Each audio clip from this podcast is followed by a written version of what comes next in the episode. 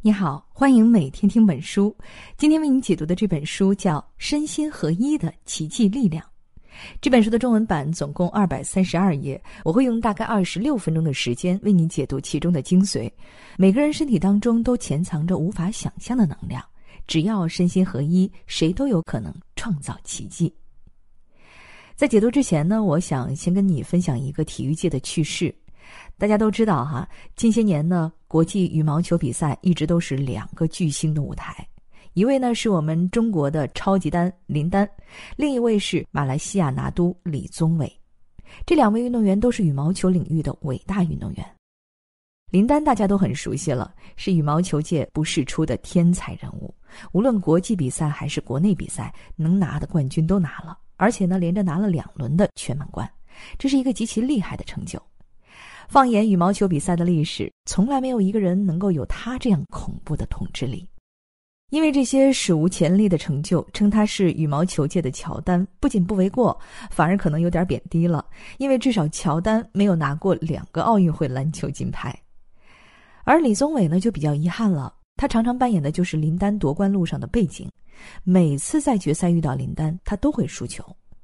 据统计啊，在两人的职业生涯当中，总共交手三十七次，李宗伟输了二十五次，其中两次是奥运会决赛。哎，这个情况就非常奇怪了。你说李宗伟的技术比林丹差吗？不见得，甚至很多羽毛球界的专业运动员认为他的技术比林丹更加细腻全面，至少毫不逊色。那么，为什么总是在决赛中输给林丹呢？难道在冥冥之中，真的有一种叫命运的力量主导一切吗？答案是否定的。在竞技体育当中，并不存在什么命运。李宗伟总是输给林丹的秘密，就在我们今天要讲的这本书当中。跟林丹和李宗伟一样，本书的作者也是一名体育界的知名人士，他叫提摩西·加尔维，是美国著名的网球教练，也是目前的运动心理学第一人。他最擅长的领域呢，就是通过改变运动员的心智模式，激发其潜能，从而提高运动员的竞技水准。在网球教练领域取得成功以后，提莫西·加尔维把这种思想运用到了企业管理和人生规划方面，也取得了巨大的成功。曾经为可口可乐、IBM 等著名公司提供员工教练支持。这本《身心合一的奇迹力量》是他多年教练实践和感悟的思想精华，曾经入选全球五十部心灵励志经典，畅销全球，为无数人的生活和工作带来了帮助。在这本书当中，他将从以下三个方面为读者揭开潜能的秘密，并且教会读者如何运用身心合一的力量来创造奇迹。第一个方面，发现你身体中的两个自我。第二个方面，学会信任自己的身体，让身体主导学习过程。第三个方面，身心合一，激发潜能，创造奇迹。好，首先我们先来看第一个内容：发现身体中的两个自我。大家都知道，我们的精神世界呢，分为感性和理性两种。感性代表你的本能反应，理性呢代表你的逻辑思考。就是这两种不同的精神内核，构成了我们形形色色的行为模式。比如，有的人感性大于理性，表现出来呢就显得暴躁易怒、冲动，情绪变化巨大，做事儿呢也不太考虑后果；而有的人啊，理性大于感性，就显得冷漠、不懂人情世故。这些呢都是潜藏在每个人内心的精神属性，没有人能够逃避。只不过，大多数人都能够通过学习和社会阅历，很好的平衡两者之间的关系，让自己的生活有条不紊。就算偶尔平衡失控，一般呢也不会造成很严重的后果，最多也就是情绪爆发、口不择言。但是在体育运动当中，如果理性和感性不平衡了，那后果就不是这么简单了。因为在比赛，特别是大赛当中，战机往往是转瞬即逝的。如果犹豫不决或者冲动行事，那很可能就会输掉一个球，进而输掉整场比赛，导致严重的后果。你可能会说了，运动员跟我们普通人不一样，他们的情绪管理能力肯定比我们普通人要强很多，所以不会出现这种低级错误。这种认知啊是错误的，至少是有相当大的偏差。事实上，在体育运动当中，这种心理因素导致输掉比赛的情况比比皆是。而且在提摩西·加尔维之前，也很少有人有好办法来解决这个问题。这也正是身心合一的奇迹力量这本书的价值所在。作者在这本书当中就提出了一些行之有效的办法，解决运动员的心理因素。作者认为，要解决影响发挥的心理因素，首先呢，要清楚的发现两个自我。这两个自我就是我们之前说的理性和感性，但是反映在体育比赛当中，就跟我们平时又不太一样了，体现的会更加突出，影响也大得多。提摩西·加尔维把这两者称之为自我一和自我二。自我一呢，就是我们俗称的理性，它是行为的主导者和发起者。更是观察者，会给你提出各种各样的意见，并且想尽办法打击你的自信心。比如说，你不小心手滑打飞了一个球，他就会在你脑子里疯狂的指责：“哎，你看，谁让你又不好好训练，又打飞了吧？”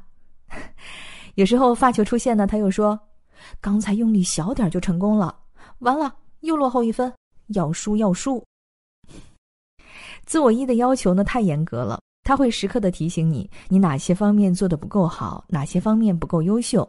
如果在平时的生活当中，这当然是激励我们前进的理由和动力，让人能够清醒的认识到自己的缺点，认识缺点才能进步嘛。但是在比赛当中，这种自我批判就太不合时宜了，会在短时间内让你完全失去自信心，导致一些拿手的技术也发挥不出来。在这本书当中，作者举了一些例子，充分说明了自我一对比赛的影响。他有一个学员，平时训练的时候呢，成绩优异，所向无敌，但是，一到正式比赛，总是出现一些低级的错误，葬送好局。提摩西·加尔维非常好奇，到底是什么原因导致他无法发挥出正常水平呢？于是，在赛后的谈话中，跟这个学员深聊了这个话题。这位学员就说。每次比赛的时候，如果领先较多还好；如果被追平或者反超比分，他的脑子里就会出现另外一个声音，指责他的技术缺陷和失误，让他时刻都惦记着这些没打好的地方，导致完全失去自信。为了避免出现同一个错误，他只能不断的尝试其他打法，而不是运用最拿手的技术手段。于是呢，他越想打好，结果就越是差强人意。这就是自我一影响比赛的一个典型案例。你也可以回想一下，在平时的运动过程当中，比如跑步，如果你总觉得自己的右腿不舒服，那么会越来越关注自己的右腿，越来越紧张。就算你的身体根本没有任何问题，也会让你在这个过程中毫无乐趣可言。越关注，结果越差，这就是提摩西·加尔维提出的一个很重要的结论。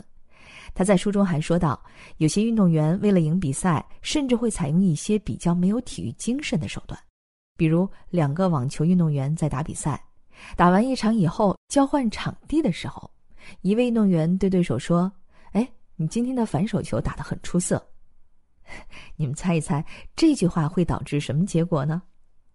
很多人想当然的认为，这句话会激励对手，让他接下来的反手球打得更加出色。然而你们错了，结果恰恰相反，在后半场的比赛当中，对手的反手球成功率急剧降低，拙劣的就像换了一个人一样，很神奇，对不对？如果你们平时有打羽毛球或者乒乓球、网球的爱好，可以实际的体验一下，夸奖对手某一项技术，反而会让他发挥失常。要搞清楚为什么会出现这种状况，我们需要重新回顾一下这个过程。在前面我们说到，运动员夸奖了他对手的反手球，那么接下来会发生什么事儿呢？首先，被夸奖的这个运动员下意识的回想了刚才自己的发挥，哎，发现确实像对方所说的，自己的反手球成功率非常高。然后在接下来的比赛当中，他会下意识的把注意力集中在反手上。这时候呢，自我一就起作用了。诚如我们之前所说的，越关注结果越差。他在关注反手球的时候，注意力太过集中于实现技术动作，而不是靠本能反应。这其中的反应速度自然降低了很多，于是呢，成功率自然也就降低了。这就是自我一影响比赛的典型过程。那么，如何避免这种过程呢？这就要说到下一个话题了：学会信任自己的身体，让身体主导学习过程。之前我们说到，你的理性呢可以称作自我一，那么感性或者说身体本能就叫做自我二。如果自我一是评判者和思考者，那么自我二就是执行者。在我们的生活过程当中，自我一经过大量复杂的逻辑思考和运算，下达指令，然后呢，自我二负责执行。你走出的每一个步伐，眼珠的每一次转动，都是这样一个过程。当然了，在平时的生活当中，这个过程迅速的几乎感觉不到，你甚至都感觉不到这个思考和下达指令的过程。但是呢，在一些极端的情况下，比如体育比赛、重大谈判场合、演讲现场，那这个过程就不那么顺畅了。我们经常看到有人在演唱会现场忘词儿，有人在体育比赛中丢球，有人在谈判场合忘记关键条件等等突发状况。这就是很明显的自我一没有来得及完成运算，导致自我二执行出现断档的状况。作者认为，要改善这种状况，就要对自我二有充分的认识，并且给予最大程度的信任。为什么这么说呢？因为我们总是忽视甚至怀疑自我二的能力。很多人总是觉得身体就像一头横冲直撞的野兽，如果没有自我一的协调控制，就会产生无法收拾的结果。这个想法呢，当然也有一定的道理。毕竟，不经大脑思考的行为和言论，常常会造成负面的后果。但是在有些场合，这种本能反应恰恰是必不可少的素质。比如，有些顶级运动员总是会在一瞬间做出神来之笔，挽救比赛。这个瞬间呢，短暂到完全没有办法做出思考。如果在这个时候还要指望自我一思考决定下一步动作，那么丢球就是很可能出现的结果了。但是如果信任自我二，他就可以做到让你瞠目结舌的事情。这就是我们常说的顶级运动员的心理素质。他们常常会做出一些看起来超出人类范畴的极限操作和反应。这并不是他们的身体真的异于常人啊，只不过是在哪一个瞬间成功激发了自我二的潜能，做出了力挽狂澜的反应而已。极限反应看起来很神奇。其实呢，说起来也简单，我们每个人的身体里都有这样的潜能，因为从本质上来说，只不过是把经过日积月累的训练和思考储存在潜意识里，然后在需要调用的时候用出来而已。那么，要如何把这些思考和反应储存在潜意识当中呢？这就是作者提到的一个重点内容：用自我二主导学习过程。我们的身体啊，是一种很神奇的系统组合。你可以回想一下，当你还是一个婴儿的时候，是什么能力让你学会了走路、说话、吃饭等等复杂的行为？你可能要说，这是遗传本能啊，DNA 决定的。但是问题是，如果基因决定学习能力的话，在长大以后，为什么学习外语的过程远远不如学习母语那么有效率呢？要知道，我们大多数人学习母语最多也只是需要三四年的时间，可是学习外语花费的时间和精力不仅不少，反而远远超出，但效果呢却不尽如人意。至少在学习三年英语之后，能够做到顺畅交流的人只是凤毛麟角。这是为什么呢？难道决定我们学习能力的基因在长大以后失效了？这个原因，接下来我们就要讲到。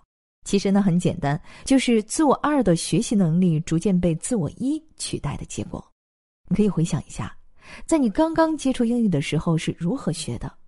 是不是先背单词，然后背语法，然后呢，再用逻辑和思考能力把这些零散的知识点组合起来呢？这是一个典型的自我一学习法，重点在于思考、理性、逻辑。那么你再想一下，婴儿时期学习母语是怎么做的呢？会背单词记语法吗？我相信不会有人这么做的。那个时候，自我一都还没成型，没有办法进行这种复杂的逻辑思考。那个时候，主导你学习的呀，就是自我二，也就是你的身体本能。说到自我二的学习能力，就要说到一种很神奇的细胞，叫镜像神经元。那么，这种细胞有什么能力呢？简单来说，它可以模仿别人的行为，让你完美复刻出来。怎么样？听起来很神奇吧？所以说，我们完全不用羡慕什么变种人啊、超能力呀之类的。我们人类本身就有超能力，因为镜像神经元的存在，几乎所有的学习行为都变得非常简单了。比如，一个完全不通音律、不懂五线谱的人，也可以跟着别人唱几首歌，根本就不需要特意的去学习。镜像神经元可以自主完成整个过程。婴儿时期学习语言和走路也是这样。父母完全不用教你各种复杂的语法和词汇，你跟着模仿就可以学会一门语言。你也不需要知道走路需要每条腿挪出多大的角度、多远的距离，跟着父母自然就学会了。这就是镜像神经元在学习过程中所起的作用。那么，为什么在长大以后学习过程反而变得不那么轻松了呢？这是因为啊，自我一太强大了。我们宁愿相信经验、理论、逻辑思考，而不愿意相信自我二的本能学习。作者在本书中就举了这样的例子：他有很多初学网球的学员，个个饱读教材，对网球的一些技术手段烂熟于心，从握球拍的姿势到发球的角度，再到挪动的步伐，无一不精通。但是呢，一上手就露怯了，完全不成章法。不仅教材里的技术没打出来，甚至连一个孩子的水准都达不到，这是显而易见的事儿。如果你仔细回味一下这个过程，就明白问题出在哪儿了。教材中描述的技术手段，大多数呢都是以文字方式呈现的，自我二在这个学习过程中完全起不到作用。你在实践的时候呢，要通过自我一思考汇总，调动自我二，才能实现整个过程。在体育运动中，这个延迟的过程足以产生质的影响。对于自我二学习能力的忽视，不仅仅在体育运动当中，在平时很多方面也是有体现的。比如学习外语的时候，多看多听就远远胜于硬背语法词汇；在学习舞蹈或者武术的时候，无论精通多少技术术语，都不如切切实实找个好老师现身演示。唤醒自我二的学习能力，除了给予最大程度的信任之外，方法也很重要。提摩西·加尔维经过多年的教学实践，发现自我二对图像的敏感度远远大于语言或者文字。比如说，要纠正一个网球运动员的错误动作，你告诉他肩膀高了三寸，脚步偏了十公分，这不仅没有什么效果，反而会让他失去方寸，导致手足无措。但是呢，如果你帮他演示一遍正规动作，那他马上就能知道自己错在哪儿，并且快速得到纠正。迪莫西·加尔维把这个发现运用到了教学过程当中，发现效果相当好。很多被其他教练宣判毫无网球天赋的选手，在他的调教下，居然都打得有模有样，甚至还达到了业余比赛的水准。自我二的学习能力可见一斑，这是我们越长大越忽视的一种能力。作者希望所有人都能唤醒它，这样呢，你会发现你身体潜藏的能力远远比想象中更多。意识到自我一的局限，唤醒自我二的能力之后，那么最后要做的就是将两者统一起来。作者管这个叫身心合一，在我们中国文化中也有对应的词汇，叫做天人合一。那么接下来就让我们看一下如何实现身心合一。我们看体育比赛的时候，经常解说呢会激动的大喊哪个运动员人球合一、人拍合一，甚至在看小说的时候，也经常会看到人剑合一这种玄妙的境界。那么，这种境界是解说夸张的吗？是作家虚构的吗？现实中有没有这种境界呢？答案是真的有。处于这个境界的运动员呢，会展现出远超训练水准的竞技状态。从反应时间到速度，再从力量到技巧，各个方面都会得到爆发式的提升，创造让人目瞪口呆的奇迹。体育赛场上各种爆冷夺冠、胜利逆转的背后，几乎都有这样一个运动员的身影。篮球之神乔丹就是这样一位屡屡创造奇迹的运动员。他的教练菲尔·杰克逊在著作《神圣循环》当中是这样描述身心合一的状态的，我给你念一下。我们都曾经感受过身心合一的瞬间，如果我们完全沉浸在这种时刻中，就能与我们正在做的事儿融为一体。其中的秘诀就是不去思考，让你的大脑从无穷无尽的繁杂思想中冷静下来。这样你的身体就能本能的做出训练中学会的动作，而不会被意识妨碍。从本书的话来说，这种状态呢，就是完全屏蔽自我一的作用，让自我二主导身体，从而实现反应速度的质变，让竞技状态在短时间内得到爆发。另外一位著名的篮球明星凯尔拉塞尔也是描述过身心合一的状态，他是这么说的。在这种状态下，会发生各种各样难以想象的事，就好像我们在用慢动作打球，我几乎能预见接下来会发生什么动作，下一次会怎么样投球得分。哎，这两位伟大的教练和运动员的话表明，身心合一的状态是切实存在的，也确确实实会让运动员的竞技状态得到质的改变，完成奇迹一样的动作。那么，这种状态如何才能达到呢？作者认为，最重要的因素就是专注。在赛场上或者生活中的任何一个关键时刻，你都需要保持绝对的专注，心里除了眼前的事儿，不能有丝毫杂念。我们普通人的意识啊，就像一片大海，随时随地啊，都有各种念头组成的浪花在翻涌。比如，你开会的时候，表面上非常专注，但是脑子里可能在回忆昨天晚上看过的电影，甚至还会思考中午该吃什么。这些无法控制的念头就是典型的杂念。想要做到身心合一，就需要屏蔽这些杂念，这很难做到哈，需要专门的训练。作者呢介绍了一种比较简单的方式：专注呼吸。如果你正在做一件很关键的事儿，又控制不住心中的杂念，那么你可以把注意力集中在呼吸上，其他呢什么都不要想，专注呼吸。这会让你在短时间内达到物我两忘的状况，脑海中可以得到难得的平静。除了保持专注、屏蔽杂念，要达到身心合一的境界，还需要忘记自我一的存在。之前我们说过，自我一呢总是处于一种评判者的姿态，会对你做的每一个决定、每一个动作进行评判。这种行为呢，在平时也许不算什么，但是在比赛中就显得尤为关键了。比如，你刚把一个球打出界，自我一马上就开始评判，这个球非常糟糕，会对比分造成严重影响，也许会导致输球，输球之后会影响排名，这样接下来的生活、工作都会受到严重影响。这些评判呢，完全是自发的，无法控制，就像突然绽放在脑子里的烟花，轰然一声，你只不过是输了一个球，自我一呢，却已经连十年以后的悲惨结果都想到了。理智的想象，这些推论呢，当然不值得推敲。没有哪个失误能够造成这么大的影响。但是要知道，在赛场上是容不得你深思其中的逻辑的。这一瞬间排山倒海一样的杂念和负面能量，足以毁掉你的正常比赛。我们经常看到很多运动员明明技术很好，但是一到大赛呢就发挥失常，而且屡屡如此。深究其中的原因，大概就是因为自我一的这些评判，让他无法发挥出完美的水准。所以说呀，要达到身心合一的状态，必须要暂时忘记自我一，把身体和全部注意力都交给自我二主导，专注于眼前的事儿，不要有任何杂念，也不要想任何的后果和反思，做好眼前事即可。身心合一的状态不仅在体育运动中影响巨大，在平时的日常生活和工作当中也具有非常大的参考因素。我们经常所说的“遵从本心，不忘初心”，跟身心合一的状态大概是有共同之处，希望能对你有所启发。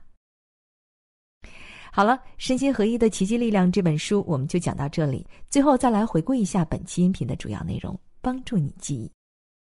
第一个主要内容：发现身体中的两个自我。我们的身体中都存在着两个不同的自我，其中自我一是思考者和评判者，负责逻辑思考和下达指令；自我二是执行者，负责行动。如果自我一和自我二失去平衡，就会对我们的生活造成不良影响。第二个主要内容：每个人天生都具有学习能力。这种学习能力通过镜像神经元实现，可以模仿别人的行为并进行复刻。在长大以后，这种能力会逐渐减弱，自我一的逻辑学习能力会占据上风。要想挖掘潜能，就需要重新唤醒自我二的学习能力。第三个主要内容，要达到身心合一的状态，需要两个条件：第一，保持专注，抛开所有杂念，把注意力集中在正在做的事情上。如果无法做到，可以专注于呼吸。第二，要暂时忘记自我一的存在，把身体的主导权交给自我二，拒绝自我一的评判。身心合一的奇迹力量这本书是一本指导你如何挖掘自身潜能、更好的面对重要场合、重要决定的行动指南，也是一本让你内心更加强大的励志手册。